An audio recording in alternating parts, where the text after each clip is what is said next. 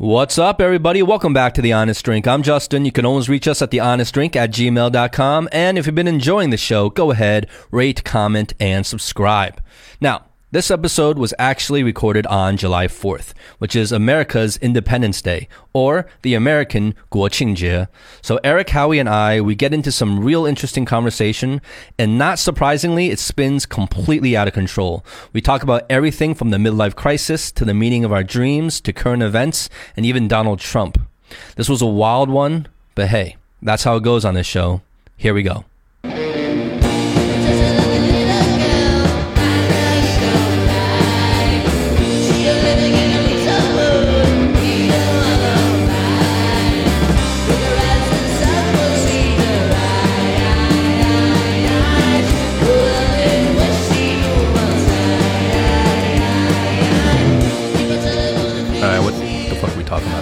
A special occasion. No, it's not. Yeah, it is. No, it's not. It's a major. It's a It- birth. it's, it's a not. birthday. We well, it's don't- we actually don't need to talk it's about a it. Wait country's hold birthday. on. No, it's well, it's kind of a double birthday. Yeah, yeah, yeah. It's a national holiday today. It's a national holiday. It's also a THD holiday. I hereby declare it a THD holiday. Yes. Let's wish Justin a happy birthday. Happy birthday, Justin. Oh, thank you, thank you, Sorry, guys. quiet up. Thank you. Cheers. Yeah, Cheers. cheers. Well, I don't know, man. Is I'm, it? Is um, it? What is the actual date of your birthday? tomorrow? July fifth. Fifth. Yeah, the day after Independence Day, the Yeah. American Independence Day. Yeah. Um, yeah, that's you know, growing up. I've uh, growing up when I was a kid, and I didn't know anything about um, Independence Day. Growing up in America, you know, July Fourth, there's always fireworks, right? Like crazy, especially when we were growing up back then. Maybe less so now. I used to think those fireworks were for me. So self-centered. No, as a, as a little kid, no, because my birthday was the next day, and I didn't know about this Independence Day holiday, and so you know there was always fireworks. And I was like, oh, these fireworks for mm, me. Mm. Um, obviously, you know, as I grew up, I, I knew, but you know, when I was when I was Did your very young- parents play that play along as well? no, I never really spoke to my parents about it. I just, I just always thought in my head like, oh, are these fireworks for me? Like, no, when I was very small, right? But mm. and then now, now, man, I just fucking I've, I I really hate celebrating birthdays now. My own. I really hate celebrating my own birthdays because each year that goes by just reminds me I'm just getting one year older. Hmm. Justin, seriously, like all these years of knowing you, you definitely almost never wanted to celebrate your birthday, even when you were younger. Like maybe okay, maybe maybe a little bit younger when I first met you. It was more about like let's party, right? It was like an excuse to yeah, party. but I feel like a- after turning thirty, like I think you started to die down. A little Yeah, bit. yeah. I don't, I don't, I don't bring it up. There have been times I, I even forgot it was my birthday. Um, yeah, I don't, I don't, I don't like it, and it goes back to like I think our very, very first episode. You know, which is kind of fitting because we're talking about Balvenie, our first episode, the journey we've come on. First episode was about like the midlife crisis. You know, it's not that we're going to talk about it today, but you know, it's it's really kind of plays into that in terms of like I just don't enjoy the fact that I'm getting older. You know, I, I enjoy the journey, but I don't enjoy marking my age down. You know, mm. And kind of keeping tabs on this like clicking, like this ticking to- clock, right? That is uh, each year that goes by, it's it's a little depressing. Yeah, it's like a reminder. It's a reminder. It's a it's a reminder, like you, oh, you get to a point where where like you're maybe you're more than halfway to the other side yeah, and that starts that's the scary part it's like you're one year closer to death. yeah you know what I mean? because Like when whenever that the, day when is. you're on the front end of it like you're 20 you're you're on the front end so you're Yeah. like I got a couple more years yeah, right yeah. but once you get on the back nine it's like game over man yeah, fuck yeah. Well, also I think it depends on the perspective because if you're kind of unless you're doing something every day where you're just like, I mean, for lack of a better description, ecstatic of what you're uh, what you're doing. Mm. You may, like you said, maybe what's the point of celebrating, right? So it's like maybe it's like a, kind of like a negative outlook, but you know Yeah. maybe if you're really pushing every day, pushing it, you know, milking it for what it's worth. Why not celebrate? Well, it it's definitely has to do. It's tied in with mindset for sure, right? Yeah. So like you know, like my mindset. You guys know me, like, and I've, I've talked about that pretty honestly on this show. Is that you know, I'm always in this mindset of like, okay, what have I done? I always, I always feel like I, I haven't really accomplished anything. And, uh, you know, I put this, um, I have that mindset, I have that pressure on myself. And it's not very healthy. I don't think it's really helping me, but it's hard to get escape from. So like time becomes a very, um, very, is a very uh, pressing factor in that, you know, the less time you have and the more time that goes by, the less you think you've accomplished because you've had, you've had like, okay, another year has gone by and you still feel like I was, like, I still feel like I'm in the same place I was last year. You know what I mean? So if you don't see that progress being made, time becomes your enemy. But if you see progress, you know, you can celebrate it because at least within that year, you'd be like, oh, I made all this progress. Look at all everything I've done. And you can celebrate that. But when you feel you haven't made too much progress, that's when time is like just like the worst thing in the world. Right? Can I challenge you on this? Yeah, one? yeah, yeah. Okay. Please. So let's go back to this this year. This year for you. So what happened this year for you? Why do you have the mindset that you haven't really accomplished anything? Because from an external perspective, I I wouldn't necessarily feel that way for you. So what happened this year? I'm just curious. Like, are you asking me to like recount Yeah. things I have accomplished this year? Yeah, like you got married. I got married. But is that really an accomplishment though? Yeah.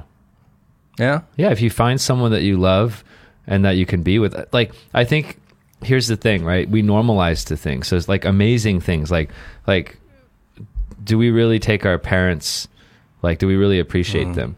And it's like, has your have your parents ever been sick or like during COVID? Have you ever thought about what would happen, like if your parents weren't around anymore, or have you ever had a dream?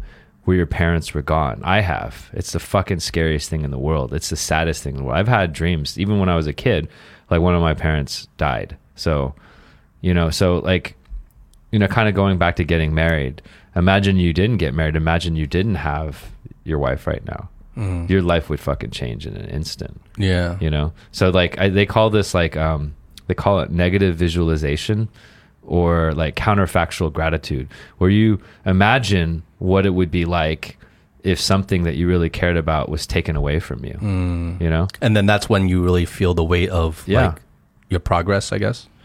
or that's just when you realize that it, maybe it's not about progress per se but it's just like you have something really great and do you need to have some kind of meaningful achievement or you know winning gold medals every day or are you still moving forward in your life I think I think you raise a really good point. It's crazy because once you think about it, it's so insane how quickly we normalize to things, right? Mm-hmm.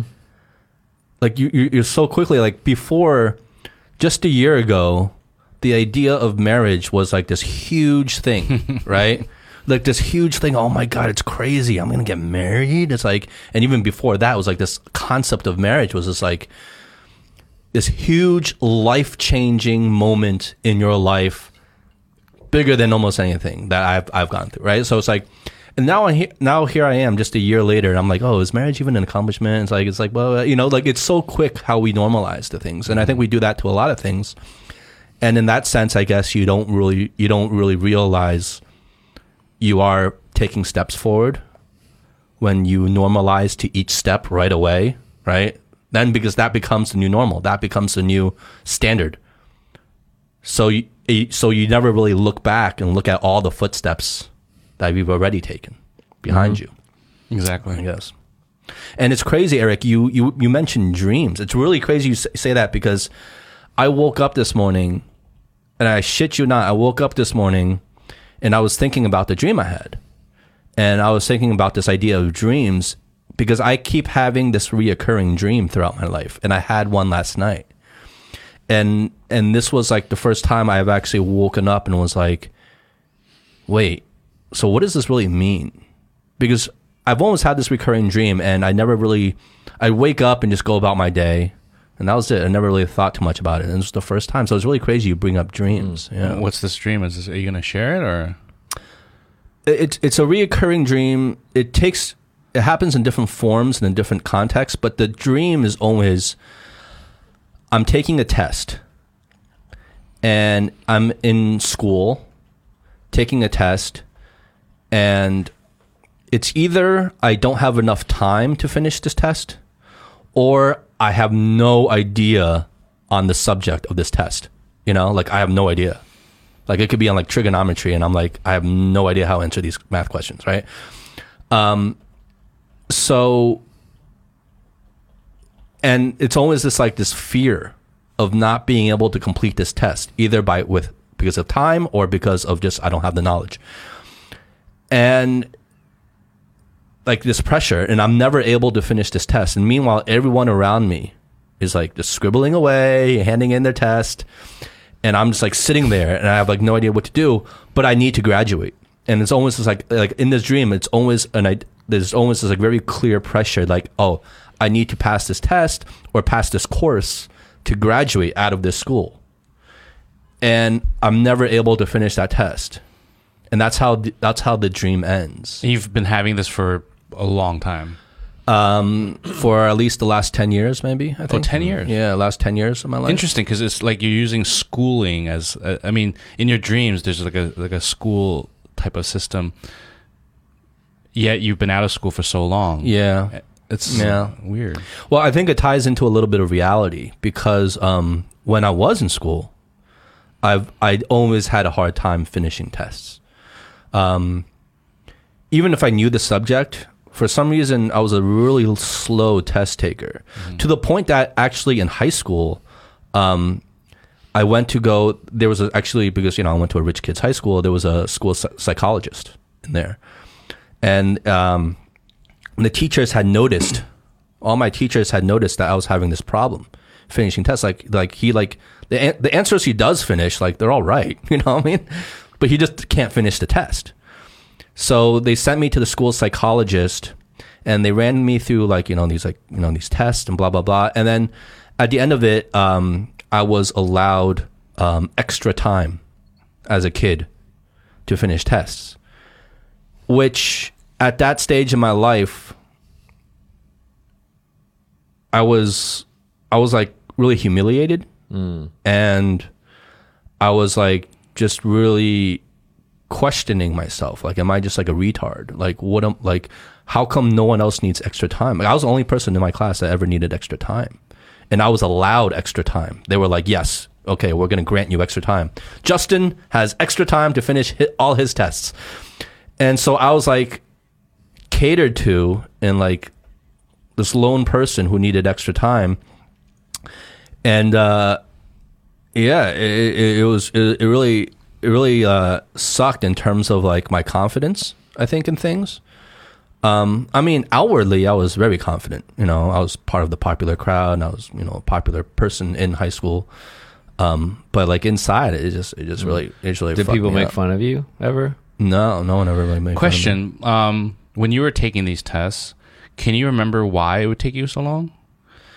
it's a little bit of ocd which i still have now Is it a comprehension, or is it because you want to make sure every single detail It's- of what it's you're every intaking- single detail. It's every single detail.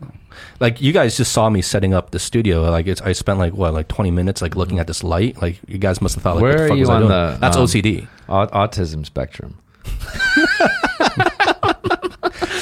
Well, it goes back What are you trying to say, Aric? But it goes back to what I've what I've said about you for the longest time, right? Is like once you focus on something, it's just like you get you get hyper focused. Yeah. You know, I'm not going to use retard anymore. I, I just feel like I need to move on from that. From that, we all um, need to move on from, from that word. You 'Cause remember last it. time we well, I like- used it and you used it. No, it's. I feel like I have I have free license to use that word No, because no, I am a can't. retard. No, no, no. I think just, you use get you get hyper focused, right? And you become hyper focused, and you get like caught up in the details. Yeah.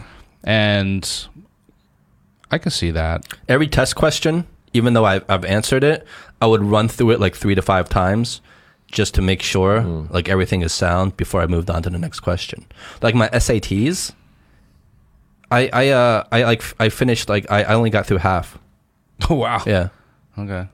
Like I, I, I totally fucked up on SATs. Yeah. The half I did get right, I you know I think I scored pretty highly on, but but I only got through half because one, ha- one one one side of it is because like I, I I'm just a slow test taker. The other side of it because at that point in my life I just didn't give a fuck. Yeah. I, I, I didn't really at that time I really didn't care about Yeah. getting into college. Well, it's interesting because um, you really start noticing everybody has their own idiosyncrasies. and um, I mean, how far you take that idiosyncrasy, if it becomes like a medical ailment or whatever, I mean, that's a different story. But um, but it's interesting that uh, for you, um, how that has become well, that was a sort of a detriment for you when you were young. But I feel like as you get older, that attention to detail is actually you know, forget about time and stuff like that, but attention to detail, i i I think it's a it's a good trait to have. It brings up Yeah. something interesting. I, I heard this recently. This this line, and the line is, "Don't strive for perfection," and it this comes from Buddha, right? And Buddha said that attachment to results is the cause of all suffering. So if we zoom out a little bit, you were saying that you uh, you don't normally reflect on the dreams. Is there any connection that you can think of between this notion of your dream and then this sense of not accomplishing things and then like midlife crisis like what is a midlife crisis is a midlife crisis partially defined by you get to a certain point in your life and you haven't really done everything that you've kind of wanted to do that point you kind of feel like you're a little bit behind is there any connection to that and sort of like taking a test and you get to the point where okay the test is over everyone else is finished but you haven't finished and you need more time i don't know it seems there might Semi be relation. Yeah, I think so. I think it's it's it's just almost this idea of like time, right? Whether it's like not enough time to finish this test, I think that's a metaphor to like maybe I'm feeling I, I just haven't accomplished enough within the time I have so far, and maybe there's not enough. T- I don't feel like there's there's like less and less time going forward. Um, I don't know. You know, again, I never really reflected on it. I don't know what the psychology of that is. It, it makes sense though. I mean, if I if I were to somehow relate to what you're going through, or even the dreams that you had, I tend to have that. You know, where we've we have discussed previously these, whether it's anxiety or panic attacks. Um, a lot has to do with with wasted time as well. Um, time management. You know, um, where you are in your life, uh, as you know, as compared to where you want to be right? And that can cause anxiety. And except that I go through that anxiety in in real time, maybe you'll go through it during your dreams. Yeah, You know, maybe, maybe. because even even then, when you when you when I mentioned that I had uh, previously panic attacks or anxiety disorders, you couldn't understand. Yet, what you dream about is that. I mean, it's a form of anxiety. So I don't know. I find it fans. I find it fascinating that you have that in your dream, yet in real life you really don't go through it. Yeah, I guess, like you said, it just manifests in different ways for all of us. Maybe Mm. I don't know. So you got married this past year, so you know that's a pretty big accomplishment, right? Yeah, Yeah. But you know, I don't want to keep talking about myself. You know. Yeah. No. Well, what else? What else happened this past year? But we're, We gotta get we are through this. reflecting because it's your birthday. so let's Nah, reflect. reflecting. nah, we'll nah, get nah, we'll nah. we'll get to America in a second, No one cares. but what, uh, you know, like is but I want to unpack this a little bit Okay, because it's just it's interesting to me. I think we should talk about like our parents' journey because you kind of mentioned that before. I Are you that's trying to change the topic? Okay. Whatever, man. Whatever. He's still trying to change his. No, um, no, no. Okay, okay, okay. We're not gonna. We're not. I- It not came out of left field. It was like we're talking about you, and all Yeah, of yeah, parents yeah. come in. I'm like, like, so coronavirus. yeah, we'll get we'll get to it. No, this is we'll get to it. Um, you're trying to like we're we've switched roles. We've switched roles, right? On other podcasts, I'm like the guy that just like pulls out something from you know another. No, I I don't t- I don't want to talk about this in the just to kind of pick on you in, in the context of you. It's just more of a metaphor because you started the show by saying, "Wow, like you know, since the first episode, we were only drinking like fucking Balvenie 12, like cheap shit, right? Now we're drinking Balvenie 25, right?" And you're like, "We've done a lot on the show." So, do you consider you know having a podcast like getting everything set up going through this journey do you consider that accomplishment like will you ever be satisfied as a person or like is there some kind of like higher standard for Yeah, you that, that's a fair question. Um, the short answer, direct answer is no. I don't think I'll ever be satisfied knowing myself. Um, but I think there is a level, a degree of satisfaction, uh, satisfi- satisfaction. Satisfaction. I'm fucking this this fucking whiskey, man. I'm blaming everything on whiskey. But there's a degree. we've got a school psychi- psychologist outside if you need to But there's a degree in which job, you can Aric. be satisfied, to which you can be satisfied, right? So you're never gonna achieve full, like you're never gonna be like fully like, okay, I have no more, nothing else to do. I'm fully happy. but there's a certain degree level you can you can reach, and I just feel like I'm like that's what I'm talking about. Like I feel like I'm not at that level hmm. where, of course, there's always more to do. There's always more to improve on, but there's a certain level you can kind of be like almost content with, maybe. And I'm not there.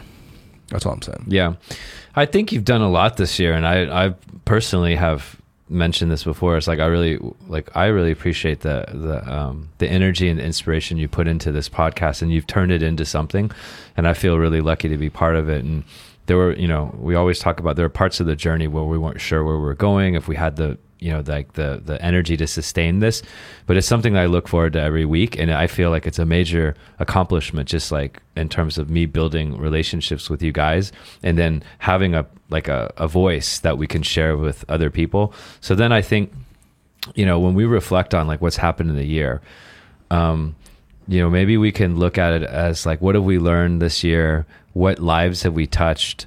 And what changes have we made and just kind of reframe it and not so much kind of like this unattainable standard of accomplishment um, the, the part of the reason this is coming up like this word accomplishment is um, that we at work i had to write my own like self-review um, and we had a very tight time frame this year Oh no. yeah i know it was a oh no, tight, Aric has to write his own self review. So I had to write a self review, and I had to go through nightmare. everything.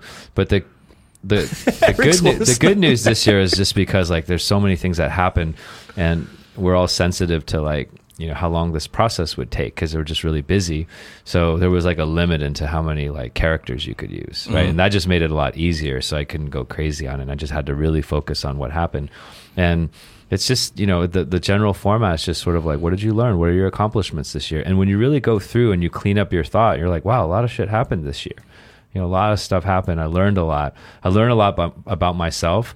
I also learned like opportunities where i can improve myself. And you know there's people that support you. So I, I you know going back to this podcast it's like just doing something every week. We talked about this on that one the subtle art. It's like doing something. We like actually did something.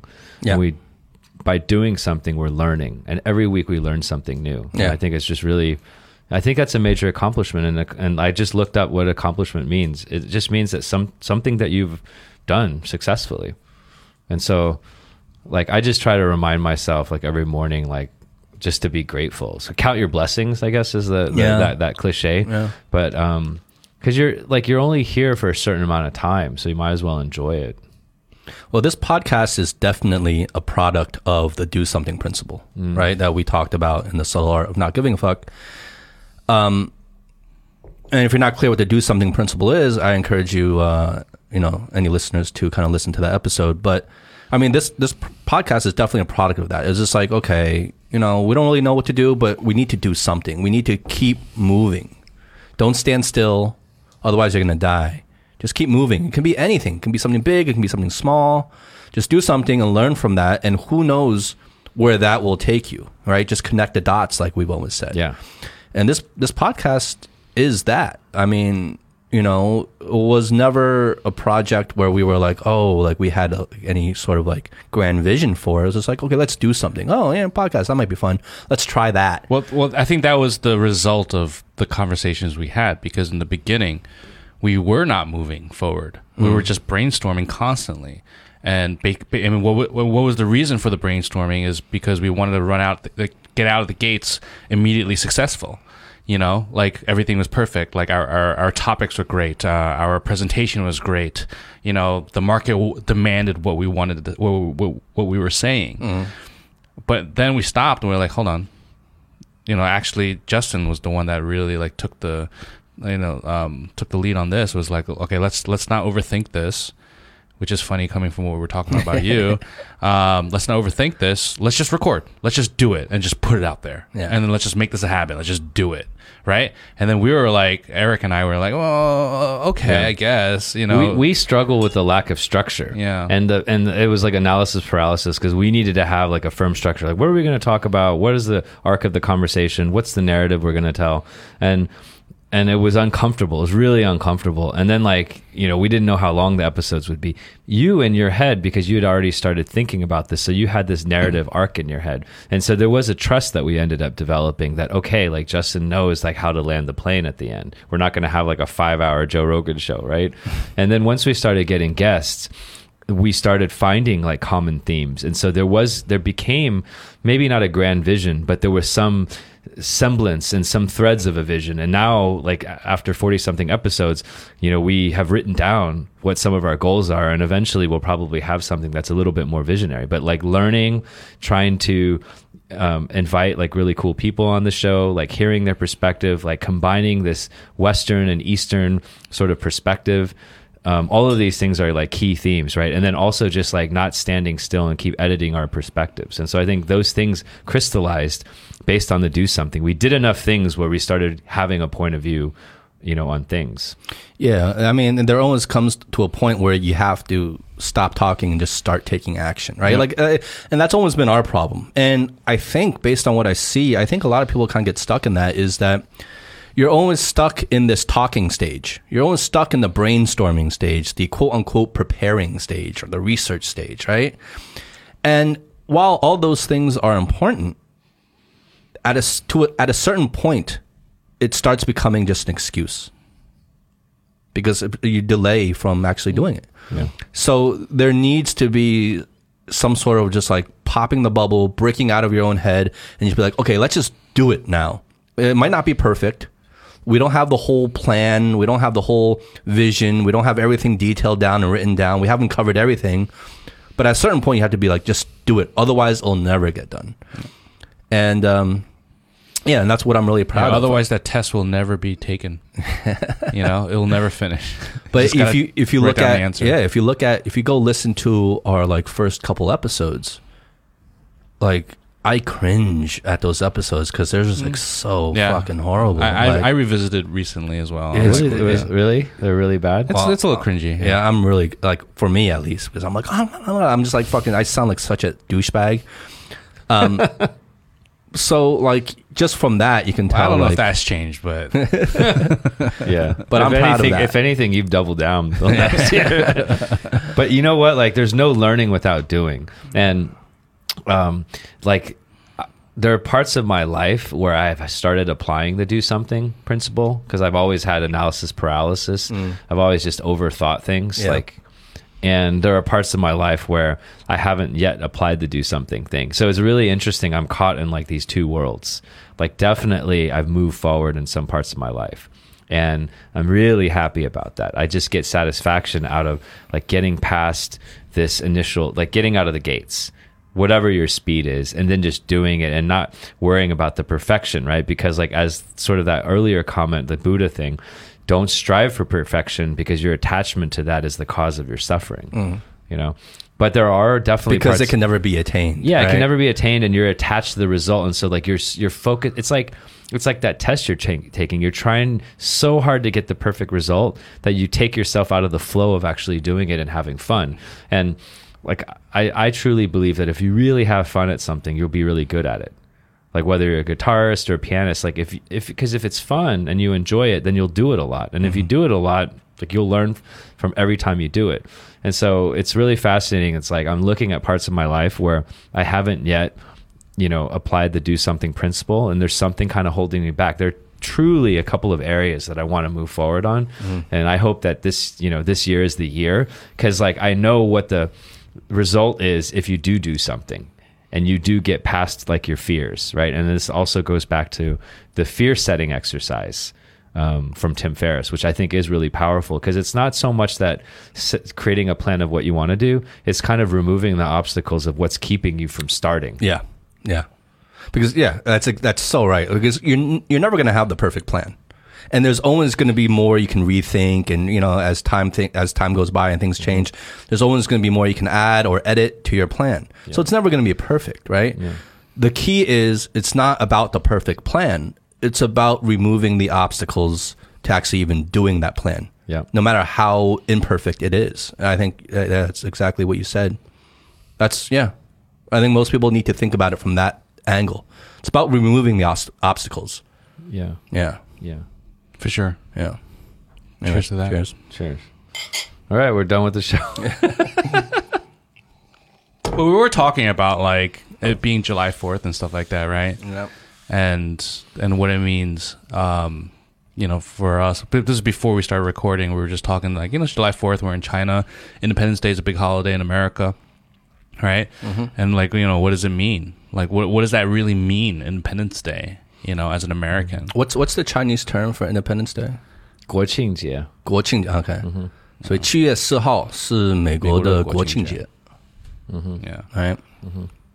There's a lot of angles on this. There's there's so there's the angle of what is July 4th like in American terms, right? Like what is like what do people do? Like you see some little here and there celebrations at some kind of uh, Western restaurants here, like Cages has um, you know, like kind of hot dog eating competition. So there's the actual festival that represents like this holiday every year. There's also the memories that we have growing up. Um, you mentioned like the fireworks, and then there's also just the the notion of like what does it mean to be American? well i mean let's share real quickly like what it's like you know what's a typical way of celebrating independence day in america right I just think of the barbecues. well barbecue is a big one right people like to barbecue Yeah, barbecue Right, outdoors. Saucall. And then like Sauerkraut. you have go hamburg, you know, hamburgers, hot Yeah. dogs. you have like the fireworks. So, so stuff like July that. Fourth's in the summer, obviously. Yeah. So then people will go out in the back of their, and so like a lot, a lot of Americans with all the space we have, we would invite our friends and we would be outdoors on the patio Mm-hmm. in our houses, and we would then start grilling stuff, right? Hot dogs, steaks, burgers. And, burgers. Everyone got together, beer. Yeah. Yeah, a lot of beer. Even Chinese, like even Chinese Americans, like we, you know, we probably have some Chinese food up in there, right? Yeah. But like it would just became like a holiday. it's like it's like May holidays or something. But Yeah. but everyone would go and grill in the backyard. Almost like 100 percent of people. Yeah. Yeah, and if you don't have a grill in your home, then usually there's some other public area that people will take over and start grilling. And Yeah. that's that's a, that's a very Independence yeah. Day thing. And what does it mean, right? Like, um, a- apart from the actual history of it, but like, what were, what are the values associated with July Fourth? Like family, right? Mm. Family, um, you know, tradition, right? Just this notion of being like American, like we're of- national pride, right? National pride. National pride. It's it's it's a it's it's encompassed by a sense of national pride mixed in with just um, using that as an excuse to to fucking eat a lot of food and drink a lot of yeah, alcohol, right? And just Yeah. have a lot of fun. and right? wear Yeah. red, white, and blue. wear red, white, and blue. Yeah. yeah, right. I mean, growing up, it, it, it was a really fun holiday. Yeah, Mm-hmm. yeah.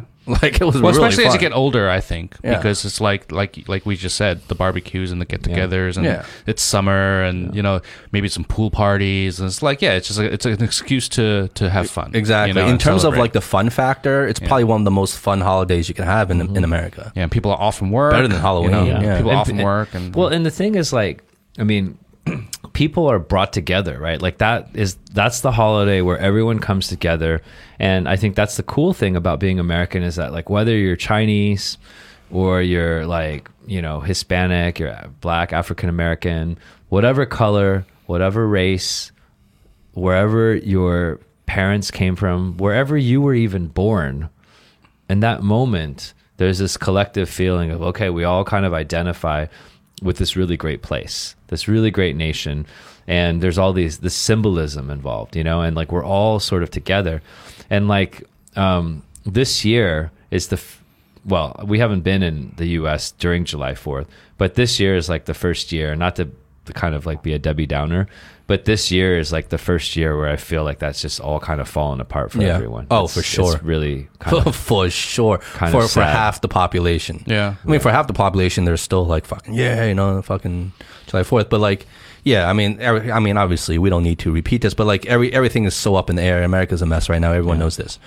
So yeah, it's like it's it's, it's kind of Mm-hmm. awkward this July Fourth. I guess it would be like a very awkward time there Mm-hmm. because like I bet people still want to celebrate just for like tradition's sake. but there's like, so much going on. But there's yeah, there's so so Like, much underlying the like, logistically, you can't really come together because of the the Mm, COVID, yeah, yeah. and then it's just kind of like the whole country is divided, and then you have Yeah. a leader that's literally trying to tear the country apart. Yeah. It's Yeah. November. No, it's bad. It's November, bad. man. Well, yeah, well, November. exactly. exactly. No. I can't. I it- can't it- wait. I can't wait for the November elections because it's going to be the greatest reality show ever. yeah. Like Yeah. you cannot write a more dramatic True. build up to a reality show. Yeah. Like you couldn't Yeah. imagine it. You couldn't write one. Yeah. But but that's more just but that's also this. so American. Well, Right? Hold on, It's hold on. Justin, brilliant point. You could not write a better reality show. And if things sort of like, if everyone comes with their values, uh, enough people, this will be the ultimate reality show and it will be the ultimate irony. You're fired. You're fucking fired. Yep. No. Oh yeah. Nice one. But the um the Apprentice, right? That was a show. No, but imagine imagine before any of this happened. Imagine imagine like three years ago, right? Imagine three years ago. Oh no no. Well, imagine before Trump got elected, right? Mm-hmm. And you were a uh, screenwriter. You were a writer, and you wanted to pitch this major Hollywood studio uh, this the script you had written for this uh, show or this movie, right? and you walked into like the the meeting and you were pitching them the basic premise of this movie and you were like okay so i wrote this so it's about a nation um and there is this uh reality tv show star who's like just like really divisive and like this outward person who's never really been in politics he goes and runs for president and he wins the presidency and the country becomes so politically divided um, that it, it there's so much conflict within the country. And then at that same time, there is um, a world global viral pandemic that breaks out. And uh, so they have to they have to uh, come to terms with that, and there's a bunch of drama that goes on with that. And then at that same time, there is also um, an outburst of the um, probably like one of the biggest racial uh, like protests in American history going down. You know, there's a Black Lives Matter movement. There's this whole thing that just like this like spark that just burst. And even before that, there, and there was Me Too. Yeah, and then before that there was Me Too, and then and then there's this like this Cold War also happening with China, right? And between the United States and China, like if you And Russia has been trying to hack the results of this reality Uh, show. there's, there's there's so many things you can mention, right? There's so many other little like tidbits, gems Yeah. you can put in there. And so you were to pitch this to the studio heads, they would probably look at you and be like, um, "You have a great imagination, but this is we need this little little to be a little more grounded in reality. We need you to scale down a little bit because it's a little too unbelievable Yeah. for a movie." Meanwhile, and then they'll come back and be like, "Can you make Independence Three instead? Because Yeah. that's a little bit more believable with aliens Yeah, yeah. destroying the world. You know, I Yeah, think that's a little more believable." Yeah. Independence Day three. That's that's more believable. Yeah. Can you make another Armageddon movie? Because that, that's a lot more believable. Like, how crazy is that? Like, they would probably actually say that. Yeah. But this is reality. so here i just had based on the composite of what you guys just shared and like how we had this kind of shared that imagine so like whether it's biden or whatever right and then they give the speech right and the first thing he Inaugurate- says is, inaugural Yeah. speech? no not the inaugural speech like when the Just like the results debates? no the results are announced okay. And like he he wins the other guy wins and the, and he only has two words he's all right like hello america he's like donald trump you're fired I fucking really hope he says that if he wins. that would be, but that's the drop the mic moment, right? That, that would be. That's that would like- That- you'd be dropping the mic. that mic would be the size of texas like that, mic That would. That is so brilliant. Yes, you should. He you said should. it. Oh, you should How- write their um, campaign. Whoever the campaign manager is, like, write, send them like a note. Tell them to say that. Like How- how no, do it? seriously, tell them to time say that. front page, right? Yeah. Like, You would, you time front page would be like you're fired yeah, you're Yeah, fine. exactly. You would probably. Oh, that's so brilliant. Yeah. You need to tell them that. no, no, I'm serious. You need to tell them that they, because they get letters all the time. They get emails all the time from from you know civilians. You should tell them that. That would be that would probably even convert some Trump supporters because Trump supporters would be like, "Oh, damn, no, he didn't. Okay, I like this guy. Okay, I, I you know, okay, I see you, Biden. I see you. You know, I mean? the two most famous like, "You're fired." Biden. he's all senile and shit He'll be like, he's like he'll be like, you your fires. you know what I mean? you know what it is? It's like before the You're before he goes up there, he wins everything, and he's like he's like fucking senile. It's like, who won?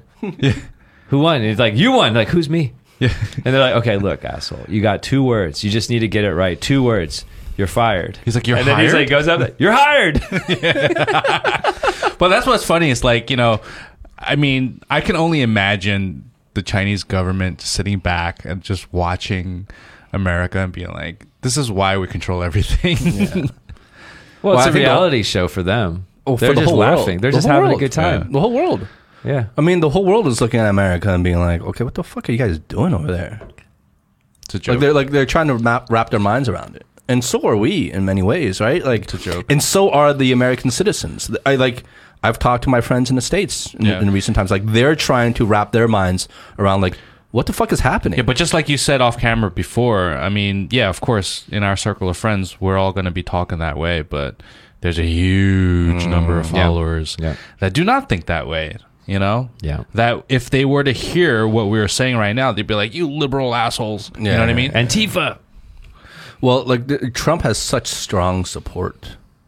Like I don't know what the numbers are, but the people who do support him are so like united in that. You know what I mean? Yeah. They're they're so Dude, do you think is is it. do you think is it because that Donald Trump symbolizes for lack of a better description a powerful white male that kind of I don't know speaks to their white agenda if I'm going to you know speak boldly in that way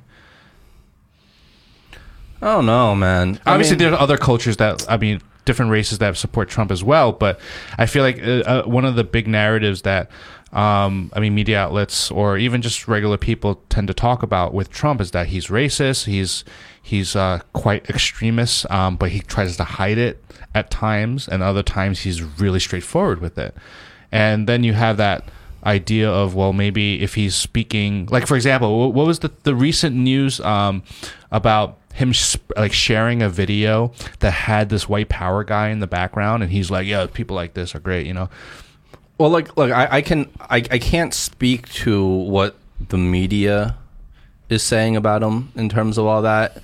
I can only speak to in terms of because I know, I know several Trump supporters. Like I personally know them.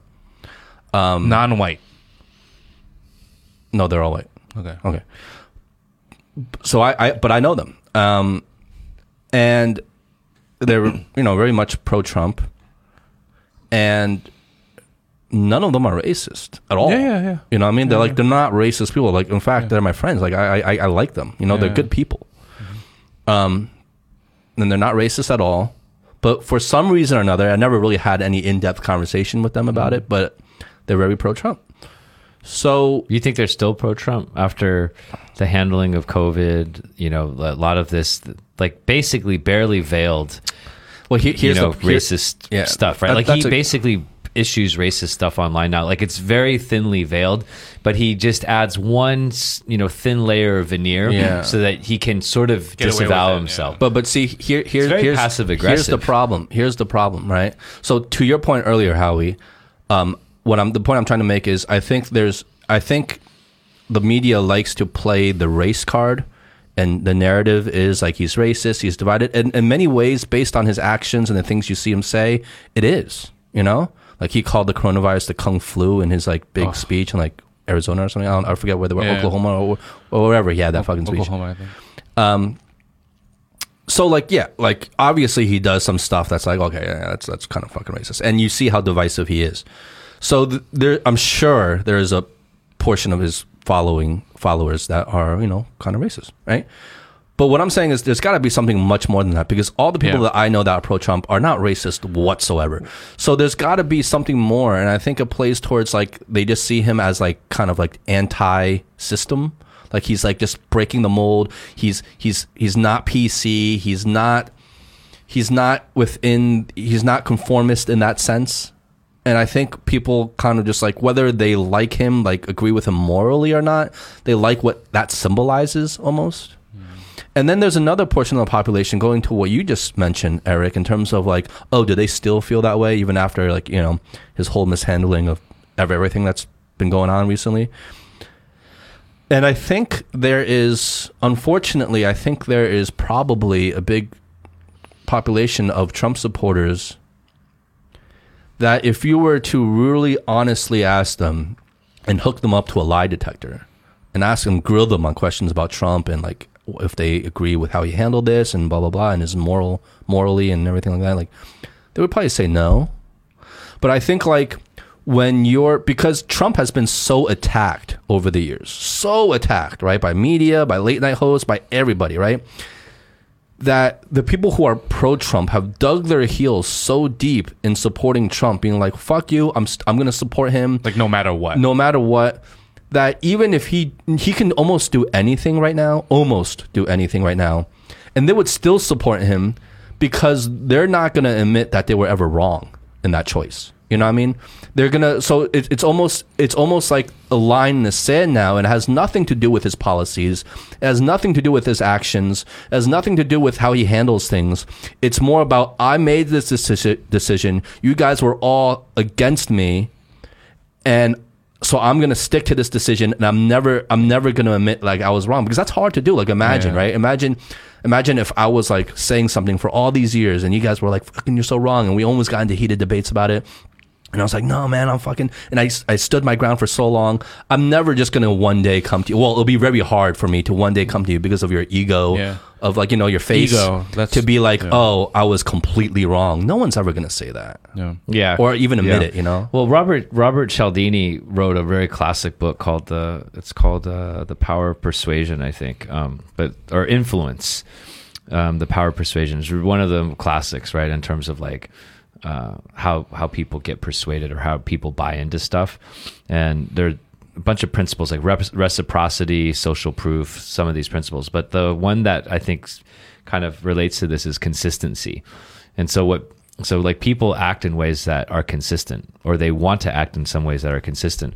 And so that's how you sell people things sometimes. It's like you ask them questions that allow them to validate something, and then you present something that's consistent with that, and they can't really turn back. It's like, Mm. oh, like you like, you, you know, you're, you're you're a fit guy, right? Oh, you like that, right? Okay. So you pigeonhole them and then you this, pigeonhole yeah. them a little bit, and so like this notion of consistency, people will then want to be consistent and commit to whatever they said before, and so it's kind of like what you're saying. They're digging in their heels a little bit, right? And especially then when people make it public. So like I voted for this person, I talked to all my friends, I supported yeah. this person, and so uh, my credibility, Credibility, is, exactly. is sort of on the line. Well, you've done it so you know? publicly, like you Exactly. can't, like you, Yeah. you, you, you, Yeah. you're gonna Yeah. live or die with that now. You know what I mean? But I think no matter he's, what. he. I feel like he's probably desperate, and I'm, or ma- I'm just kind of speculating. But I think he's lost some of those people just because you know after four years, like as the apprentice, like you know running a company, like you know people can see your flaws, and so you know you went into it, and you're absolutely right. Like they were anti. He was like kind of anti everything. Like he he was like the you know the, the the devil the ultimate devil's advocate right? Like he was the guy that was going to just overturn all of this bullshit all of this bureaucracy. But you know after 4 years people see like he has created his own he's part of the bureaucracy he's part of the system. He is more in the system than anyone else. So he talked a really good game. He's going to lose those people. And so now he's getting into more extremist kinds of things and trying to tap into some you know more demagoguery i think he's become more racist in his term in the beginning, it was just more like, okay, anti this, anti that, anti these politicians, et cetera, et cetera. Um, but then over time, I think he's sort of lost some of that base. And so now he's trying to tap into other areas and dividing people. I'm actually, I'm actually kind of an example of that. In the very beginning, I don't know if you guys noticed this, but even asked like our friend James, like in the very beginning, like you know, in the group conversations, like, um, this was when Trump first got elected, like right when he got elected. I was in the camp of like, okay, let's give this guy a chance. You know, like everyone was ripping on him, right? And it was like, this is like a farce. This is like ridiculous. I was the one, and I remember me and James were both like, "Look, he, he might be, he might turn out to be not bad. Like, let's give him a chance." Because I'm, I personally, I won't, I always like the anti-hero. I like breaking the paradigm. You know, I like that, right? I like a little bit of chaos. And so I was like, I was like, hey, look, I think he might be getting a, uh, he's not getting a fair shake. you know, and the media is like just jumping on him and paying on him. But let's see like what he really does. Like pay attention to his narratives. Even when I was playing devil's ad- advocate with you on one of the episodes, I was like, well, let's look into like the actual policies he's implemented. Let's like beyond like the tweets, the stupid stuff. Like let's look into like the real meat of it. And he might not be that bad because there have other presidents before him that publicly, optically, they've been celebrated, they've been popular, but behind the scenes, they've been doing some real evil shit too, right? So I was like always in that camp of like, okay, let's give him the benefit of the doubt. I was always like that. I was very fair to Trump for a long, long time. But I just can't do that anymore. The more I see it, and I and I and I watch news from multiple sources of news channels. I watch from the left. I watch from the right. Yep. I, I try to absorb as much news from as much varying different like sources as I can. But it's like it's all like it's it's all like ridiculous. It's like after now, like there's I there's no way I can give Trump the benefit of the doubt anymore. Like I just can't do that anymore. It's like it's so glaringly like like wrong. You know what I mean? Like, and I, I just I just can't do it anymore. So I, I think I'm like I'm I represent like a portion of that population who are kind of like trying to be fair to Trump, trying to give him the benefit of the doubt. But now I'm just like completely I'm I'm pretty anti-Trump now. For well, sure. people were. Uh, I, I remember some of these conversations, um, and and people were attracted to this notion of like a rebel, especially in America, right? People always have been attracted historically to people that are rebels that are gonna that are not part of the system. They're gonna buck the system. Like you look at some of the great presidents, like Lincoln. I mean, like he went against the grain on everything, right? Like he totally went against the grain. He did things that were incredibly unpopular yeah, he was heavily he criticized. Presided over the civil war. I mean, he did stuff that is just incredible. I mean, the country went to war because of Yeah, it. There was a civil war because of how how, how unpopular and, it was. And Donald Trump positioned himself as this guy that was going to shock the system from the outside. But as president, you've got a lot of responsibilities. Um, it's no different than being CEO of a company. So you can talk a lot of shit. You can talk all the shit you want. But in those four years, if you're a CEO and the stock market crashes or competitors come in, shit happened. He didn't, you know, like, and he had a good ride for a while. The stock market kept coming, you know, going up. But with the protests and with COVID, basically the business environment changed. And now it's plain as day to see his, you know, to see his response. And of course, these things are so, um, they're they're just so widespread like covid right? It's not like isolated. It's an, an invisible fucking you know virus that's impacting every corner of the world as long as there's people. You can't hide from it. You cannot fucking hide from it. No one can hide from it. And um, all kinds of you know you have doctors you have like who all kinds of global organizations that generally want to do the right thing.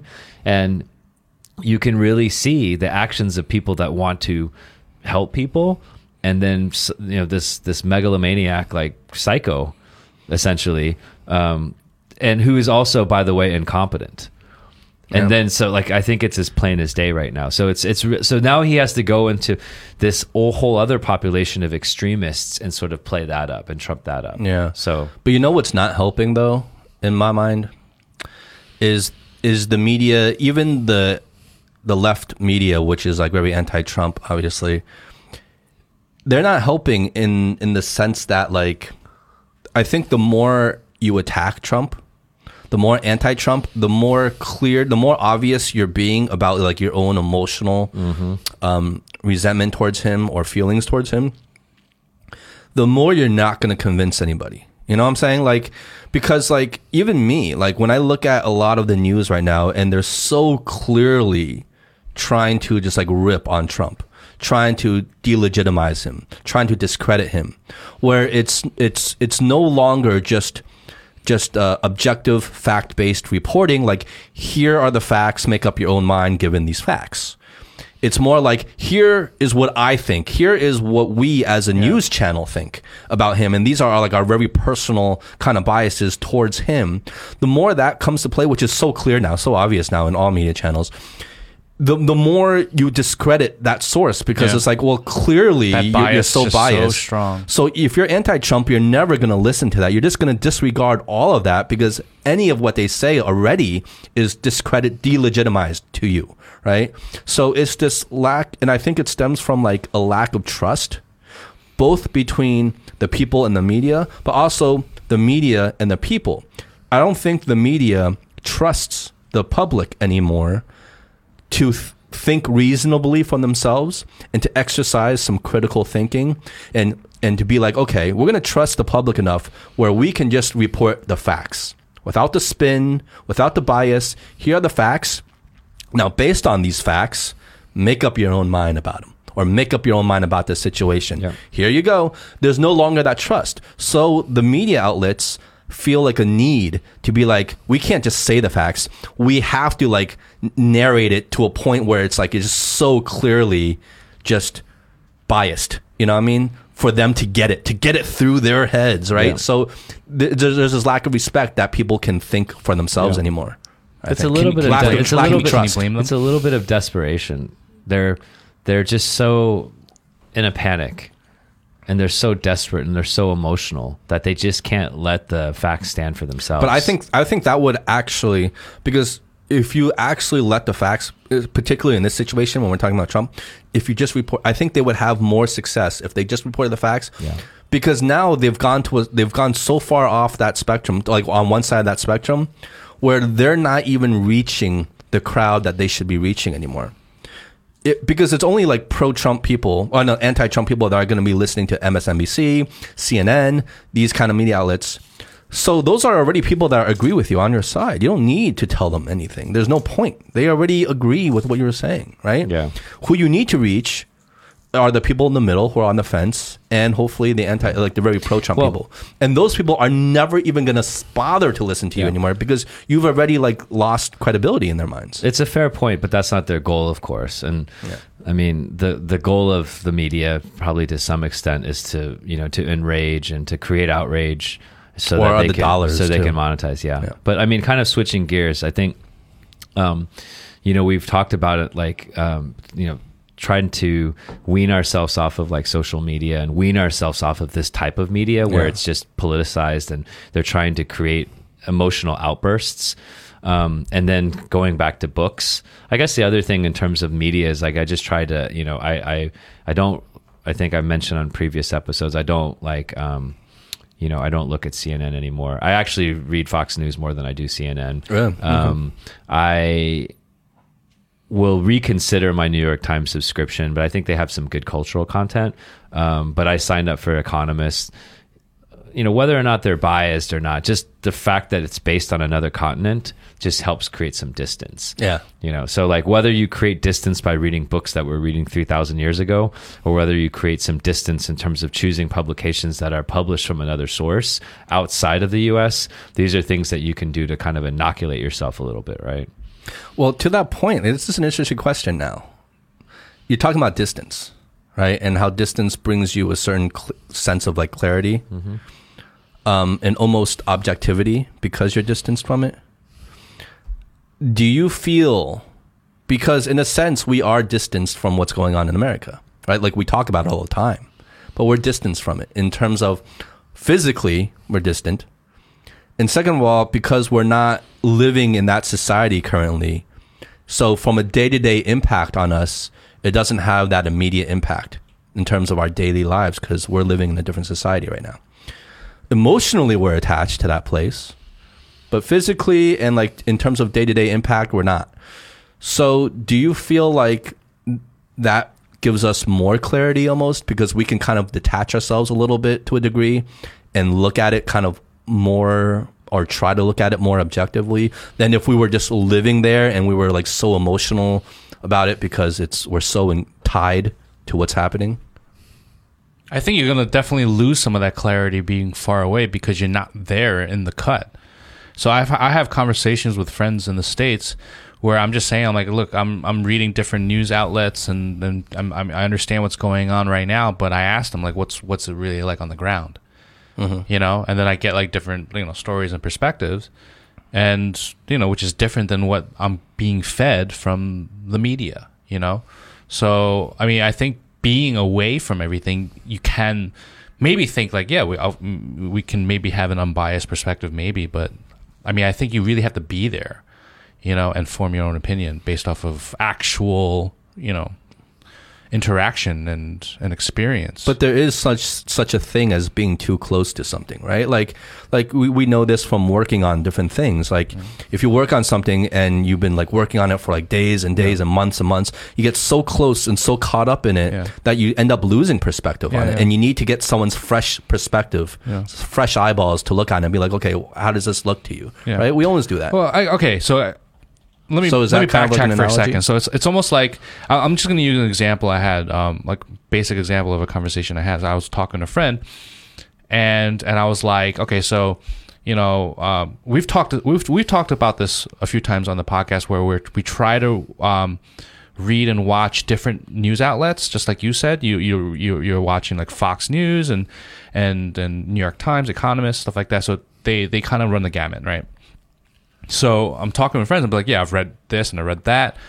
Um, you know, I've I I can see that's pretty much a shit show. I mean, that's the only conclusion I can get out of it. Um, what's it really like for you? You know what I mean? And so that's just an, another source, you know, where you can maybe form an opinion. So that that's all I'm saying. As I think it's just like you know you you know you being far away. Yes, you can probably see things a little bit clearer because you're not heavily influenced by the nonstop. Uh, I guess um, you know whether it's you know in person with your, with your friends or family or work, muse uh, the news outlets being in the cut, but being far away, yeah, maybe you can be able to think and see and really, you know, ponder about what's really what's really factual, what's not, and and, and, fi- and form some perspective. You know, It's a, it's a it's a good question. It's it's actually um there's two sides of it, right? And and you kind of like looked at it from one angle, but there's two angles to it. So you talked about um you know this notion of like being too close to something right like i mean you know like people like if, if you take a book and you put it all the way up to your eyes you won't be able to read the words or if you Well, you, look wor- at it, you read one word at a time. or you well, or you look at an impressionist painting and you go up too close and you see a Monet and all you see is a bunch of dots, Yeah. right? You've got to zoom out a little bit to kind of understand what you're seeing. Like absolutely, that's true. On the other hand, um, David Hume, like a, a major philosopher, once said, "Moral imagination diminishes with distance," and so that's the flip side. And what it means is that if something's happening in a country like a war or a famine, and when you read about it from a distance um, you aren't able to connect emotionally to what's really happening on the ground, and you have to have that conversation, right? So when you bring both those sides together, there's a famous samurai, um, Miyamoto Musashi, right? He was like the most badass Japanese samurai ever. He killed like hundreds of people, never lost a battle. He was also a philosopher, Damn. and he said in strategy, it's important to see distant things as if they were close and to take a distant view of close things. So I think both of you are absolutely right. Um, and what we call this in business is just zooming in and zooming out. And so you have to be able to be agile enough to understand what's actually happening on the ground. So if I'm looking at Black Lives Matter, I need to actually go in and take samples and understand and interview and talk to people who are on the ground and get different perspectives and then balance them out and then zoom out. And at the same time, if I'm in that environment and something, you know, is happening and I'm being barraged by messages, then I actually need to build some space. And whether it's physical space, um, or it's mental space, it's important. And that's why you see like Henry David Thoreau, all kinds like Goethe, all kinds of incredible philosophers and thinkers, they would retreat to their wooden cabin, you know, and Yeah, then spend yeah. like six months there. Yeah. But I think you have to do both. And so I think Sure. I think it's really the combination of the two. And also probably just boils down to the simple um, question of does emotion cloud judgment, right? Because when you're too close to something, that's when you get really emotional about it, right? And rightly so. There's a lot of emotional things happening over there right now. So when you're too emotional, does that cloud your judgment, right? And like you said, you know, the distance kind of metaphor is like I can be standing in my small little town of like whatever city I'm in, it's like a little rural town, and I look down on the ground and I'm seeing the earth. But I'm only seeing like where my feet yeah. are. Yeah.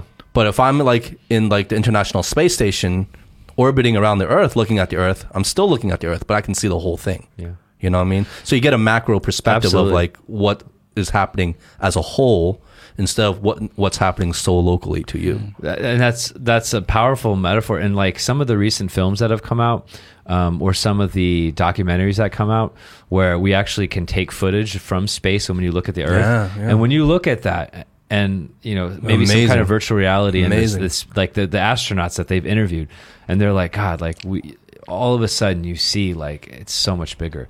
Like you're such a tiny little It's like a philosophical Yeah. kind of like epiphany you have about Uh, like yeah. your existence and Yeah. life. You know, when Yeah. you see it from that perspective. And I, I 100% agree. And at the same time, like concurrently, in parallel, um, you need emotion. And the reason Mm. you need emotion is that without emotion, you won't be able to understand people. And ultimately, it's all about people. And so, emotion is our language to be able to like look at someone and build connection and see how they're feeling. Like, I walked in today and I was like, How are you kind of quiet? You know, like, what's going on? That's so true because, like, in my metaphor of just distance, an alien can come and, and come to our Earth and look at the Earth and be like, "Okay, I see what's going on." Yeah. but they wouldn't be able to understand because they can't connect Exactly. emotionally to Yeah. the human race, right? Yeah. wow, this conversation didn't go the way we expected. that's how it always is, though. Right? Good chat, though. Yeah, that's how it always is. I don't know, man. I, I it's everything is just so fucked up right now, and so it's just like, I know like we always talk about this stuff, and like for the last kind of few episodes, I think you know it's kind of been on the same kind of topic. But I don't know, like it's just Well, because how can you avoid it? That's a thing, you know. It's like such weirder not to huge talk part about of our life. It's, Yeah. you can't avoid it. Yeah. But it's like the main thing that's happening right now in terms of like entertainment globally, like global political entertainment, like like like the- what's happening in the United States is like this constant source of like entertainment. And I hate to use that word because I don't want to make light of what's going on over there. Like obviously it's very serious. But it's like it's such a shit show you can't like look away from it.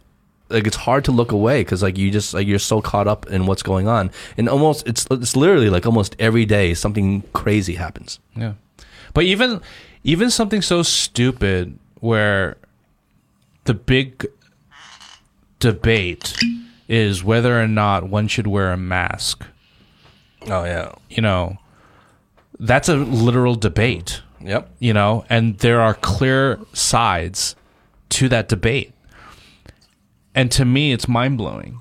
And I've had and I've, I, I had a recent um, small but re, uh, recent but uh, small conversation with somebody that was pro anti-mask, and his perspective is that, this is in the states? Of course, Okay. of course, okay.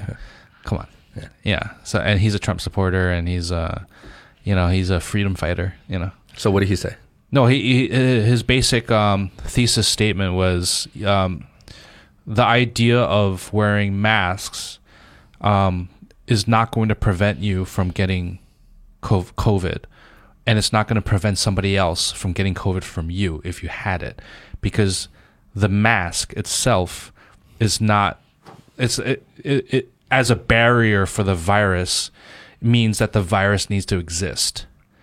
And to him the virus does not exist because the idea of a virus is self-made. So it's because your body is like his analogy is it's like a garbage can. It's like you have you know you put garbage out and it's it's nasty and dirty and there's flies everywhere. But you can have the same garbage can without garbage in it. There's no flies in it so it's like what? yeah, yeah. What? that doesn't make any sense. What the fuck so are you talking flies is like it is like the it's like it's like the virus right? It's like Mm-hmm. attracted to, to garbage you know? If your body is like so if you're a healthy body you you can't get the virus. The Yes. tr- the, virus won't be yeah so it's like healthy mind and it's like yeah and, I, and I was, i'm like i'm like listening to this i'm like "Wait, what? So you know- he's on a different planet. and, and- but here's the he's thing. he's on another planet yeah but but here's the thing. It's like it's not just him oh i know because it started on facebook we we're having this conversation and there's a whole group of people that are just so they don't believe anything the medical professionals are saying Well, they're saying that it's it's it's like the ho- the idea of a virus is that like it's getting blown out of proportion. so they think it's like a for- conspiracy for for control. so you they're, know. they're like they think it's a Yeah, conspiracy yeah, yeah, sure. And there's a whole group of people that think that way. You know, or they think that the numbers are are are mm-hmm. exaggerated. Yeah. You know, and it's it's not really that bad. You know, but that's just a different so in their mind form of conspiracy. so in but- their mind because it's not just the us that got hit by this virus it was a global thing So in their mind, the whole world is in on this conspiracy. In their mind, they're not even. They're probably not even considering that. Like all they care about right now is because it's, it is. so that means China was in on this conspiracy. No, like, I- like what I- is what does that mean? Like I would have to speculate that when you're um, dealing with like different groups of people like this, they're not actually like using like logical arguments. Yeah, exactly. Like, you know what I'm saying? Like, does he a- listen to the show?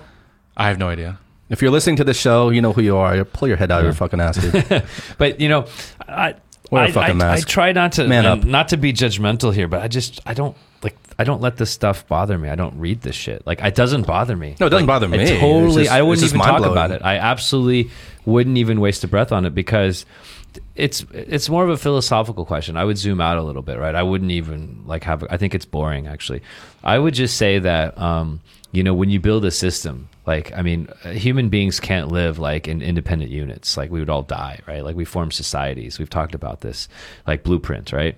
Um, so the question is like we we we exist in different kinds of organizational systems, and so how much control um, do you give people and how much control do you exercise you know at the central level you know? So i think i think that's really the question right? So like the reason this is happening in the us is that we have um, you know relatively weak central control and it's partially due to the the leader in place but also because of this the system that was set up from the very beginning between the you know the states and the and the federal government. And there you know like Hamilton versus Jefferson you know I think Hamilton was an advocate of like the the you know stronger kind of federal system. We call it federal here in China. We call it central.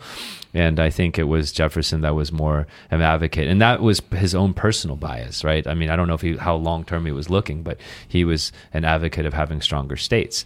And so you see now in this structure with such a massive physical place and a weak structure so that you have people that are not credible right? I don't want to judge them and say they're idiots. They just they're not educated. They don't have the background to be able to make the decision for themselves and they would not be able to dis- develop the infrastructure for a country. There has to be certain engineers and really intelligent people, lawyers, doctors, whatever, that help build the infrastructure of society so that everyone can benefit from, from that. And then the rest of the society has to obey the rules. Mm.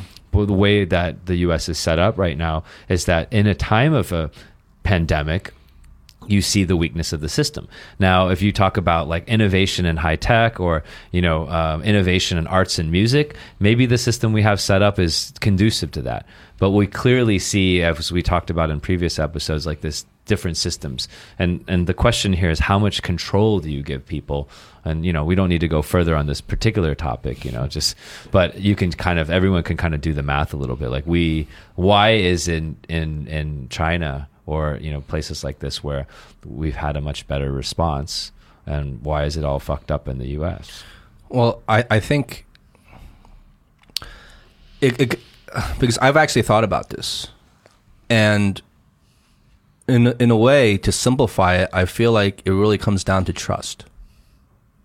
It comes down to trust, not necessarily control, because every government only has, in reality, a limited control of the people.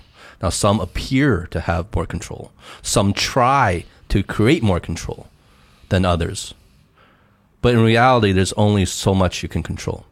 So I feel like what's happening in the US, and like you say, the, the, the coronavirus current pandemic and everything is is exposing the weaknesses is a lack of trust. People have no trust for governing bodies there, whether it's local, state governing bodies or federal.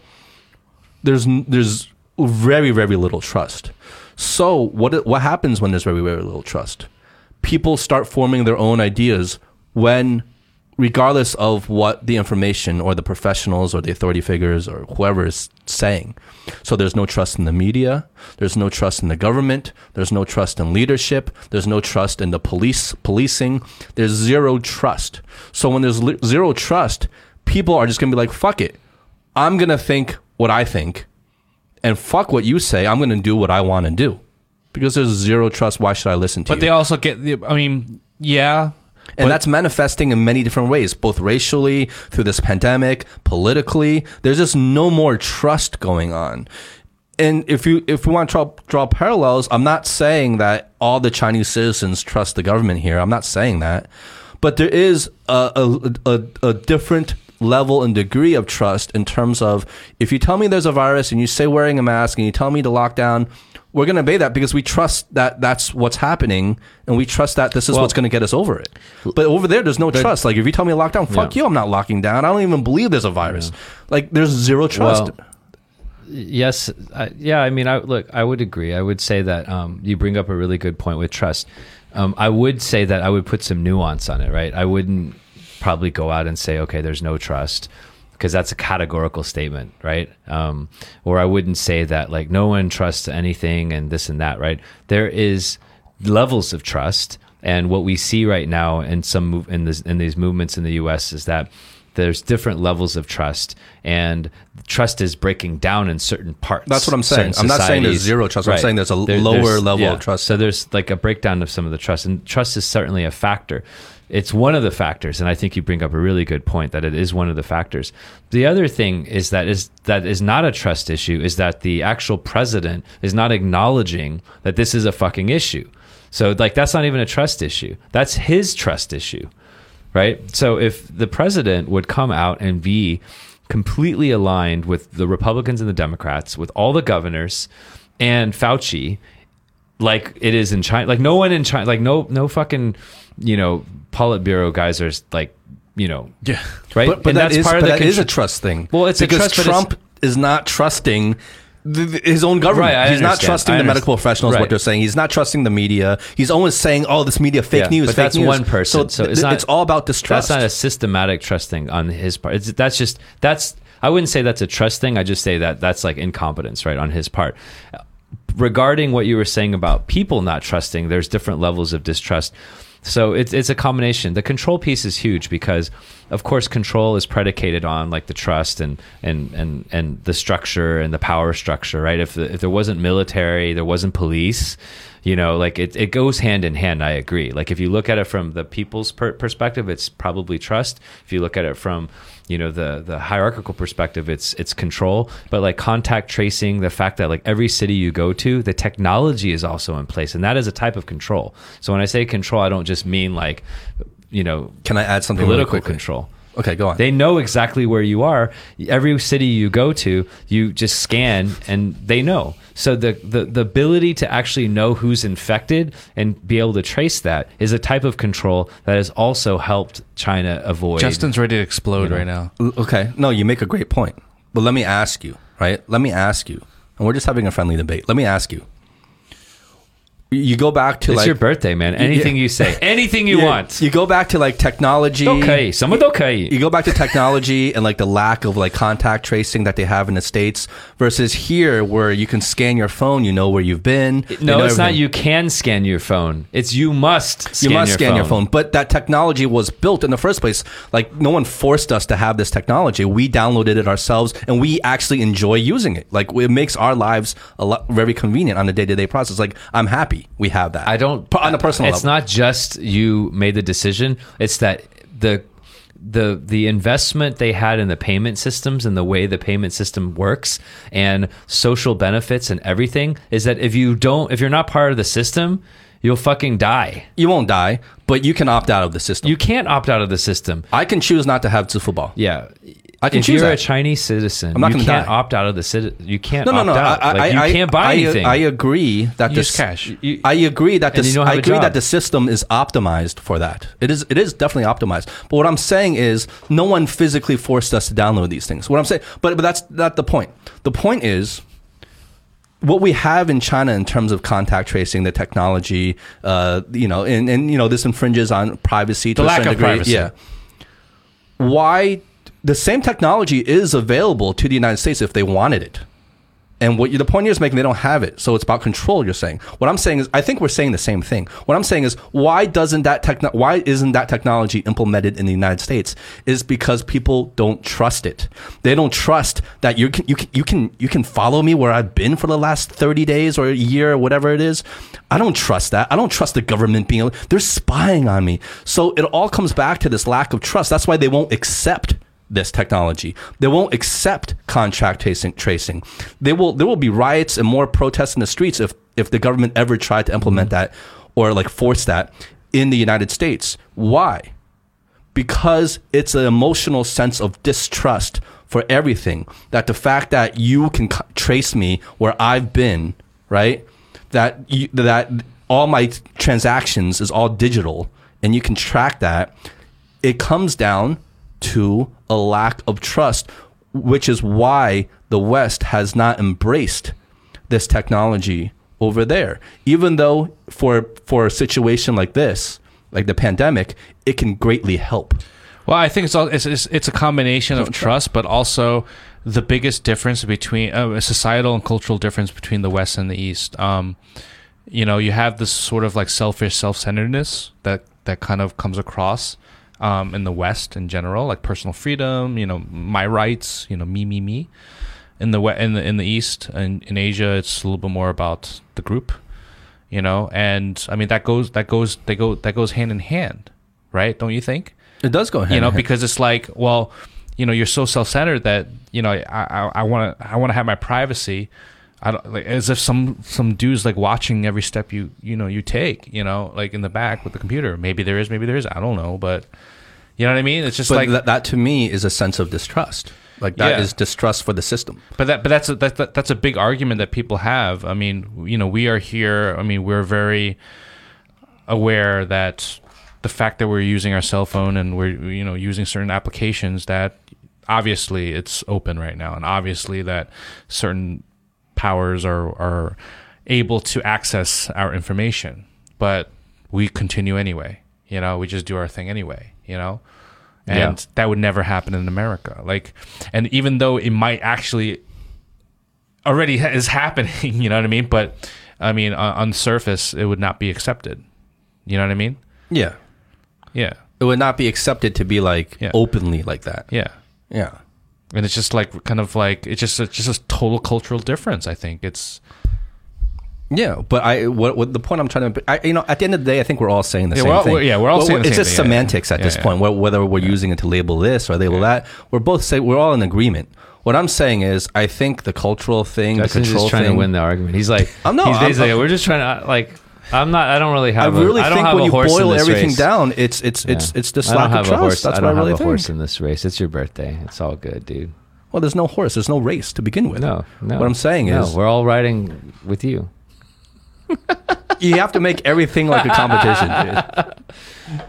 No, There was never a race to begin with. What I'm saying is, I think we're all saying the same thing, but when you boil never it down, but what I'm saying is, No, no, we I'm- all I'm- agree we're using I'm semantics. but trying. I got to get I'm the last. trying to clarify my point, and what it is is, I think it's the culture creates a lack of distrust, but that's why America a lack of trust, not a lack. I mean, maybe through time, but for now, America will never be able to get to that level that you know we're at right now. You know No, I mean? nor nor nor do they need to necessarily. I'm not saying everyone needs to be the same. I'm just thinking, you know, what works for China won't necessarily work for the United States, and vice versa. What works for the United States will not work for China. You know, the biggest misconception is that we can copy and paste our cultural beliefs or governmental methods or enforcements to like every place that exists, and it's just like you know that's the idea of The like spreading of American democracy. Yeah, like American democracy. Like we're gonna go invade this country and implement our democracy there, implement the way we know how to do things there, and it's just gonna uh, it's gonna work. Yeah, if you're not a and it never works. You know, part of it- us. yeah, you everything is every every place is so different that you there's, there's no such thing as copy and paste. You know, and we talked about this in the Ben Cavender episode, right? Like you know, in terms of like market and economics and like businesses and retailers coming in, you can't just like copy and paste, right? Yeah. But um, anyway, we definitely let this conversation get a little out of hand. It always gets so political these days. Jesus, It does. It does. what's like going on? you know, it's funny though because when we first started off doing this podcast, not this episode, but this podcast as a whole, we were like, okay, let's never get political. Yeah, we talked about that. we I talked remember about that. We were like, okay, that. as as like as like one of our things, like as like Yeah. one of our principles, we will never get Yeah. political because that's not what we're about. But also- and we don't know we don't know about Yeah, politics. but also, truth be told, I mean, I don't know about you guys, but I was never really into politics to begin Me with neither. either. I'd never give a shit. Yeah. But it's like it's almost it's almost impossible not to like chime in in these days because it's like it's just like so like crazy. You know what I mean? Like Yeah. it's like the best. It's like it's like Game of Thrones is happening right now. and so it's impossible like not to like watch an episode or, or, or two and like have your comments on the episode. It's like it's like the it's like the most it's like the greatest reality show ever to take place in history happening right now in our lives. So it's like we have to tune in, right? Yeah. I don't know. What do you think, Aric? I think it's a good conversation. Cheers. Cheers. All right, let's end it there. Yeah, I think it's good. All right. Um, yeah, man. Again, hope everyone is uh, is well, safe. Uh, you know, Stay safe. stay safe. Whether you agree with what we said or not, it doesn't matter. Have your own thoughts. Form your own opinion. Yeah. I yeah, support but do that. subscribe because we got good shit for you. And also, um, leave a comment. Let us know what you want us to talk about. If you have uh, thoughts on how we can improve the show, or just thoughts on uh, maybe guests you want to hear from, or uh, topics you want to hear us talk about, whatever, just give us some more feedback so that we know um, how to uh, proceed with the show to um, so that it can be like you know better for you. You know, Let us be- know what better you're experience thinking. for you. Let us know what you're thinking. Do you want Yeah, us? Do you want us to speak more Chinese? Yeah. Like, what do you like? What do you think? Like, Should we start a WeChat group? Yeah, maybe.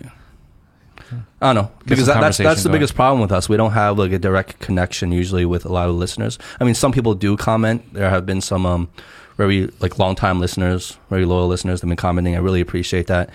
Um, but more people should comment. Let us know what you think, positive or negative. Just let us know so we know how to improve the show um, and even ourselves. So, anyway, uh, that's all I gotta say for today. You guys. Happy Fourth. Have some hot dogs. Happy Independence Day. Happy Independence Day, America, to our friends in America. Yeah, you have to Um, add the America part. Well, you have to say Happy Independence Day I mean, because it's an people- if American it- holiday. Yeah. yeah. it's- it's- Well, yeah. so, anyway, um, I guess we'll end there, guys. I'm Justin. I'm how. what the fuck? wow, I thought you were. You, that was an honest mistake, wasn't was it? an honest mistake. Wow. uh, I'm Aric. And I am Howie. Where is your mind at right I now? don't know. Why, why do you want to be me, Aric? You don't want to be me. Anyway, guys, peace. Peace. Bye. Peace. Love you.